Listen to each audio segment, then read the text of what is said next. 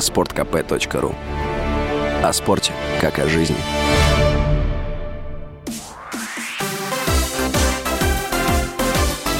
Новости спорта.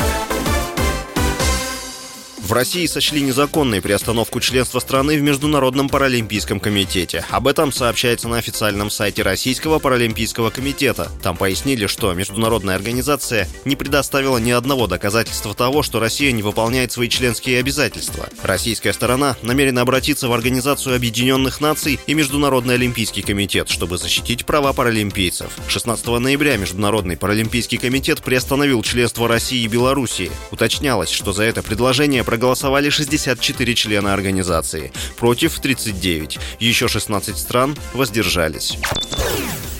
Футболисты «Зенита» победили «Факел» в пятом туре группового этапа Кубка России. Матч в Воронеже завершился со счетом 0-2. Оба мяча забил Малком, 46-я 83-я минуты. «Зенит» одержал третью победу в пяти матчах и поднялся на вторую строчку в группе «Б». «Факел» проиграл пятый мяч в турнире подряд. Следующий матч в Кубке «Зенит» проведет 27 ноября в Санкт-Петербурге со «Спартаком». «Факел» в тот же день сыграет в Самаре с крыльями Советов.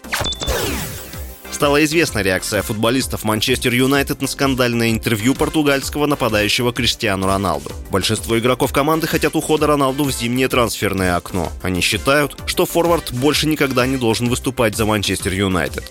Уточняется, что особенно осложнились его отношения с соотечественником Бруно Фернандешем, вместе с которым они выступят на чемпионате мира в Катаре в составе сборной Португалии. Ранее появилась информация, что владелец клуба североамериканской главной футбольной лиги Интер Майами, английский англичанин Дэвид Бекхэм начал переговоры о переходе Роналду в состав команды. Отмечается, что представители португальца уже сообщили о заинтересованности игрока в переезде в США. Ранее Роналду обвинил английский клуб в предательстве и заявил, что не уважает главного тренера Эрика Тенхага. С вами был Василий Воронин. Больше спортивных новостей читайте на сайте sportkp.ru Новости спорта.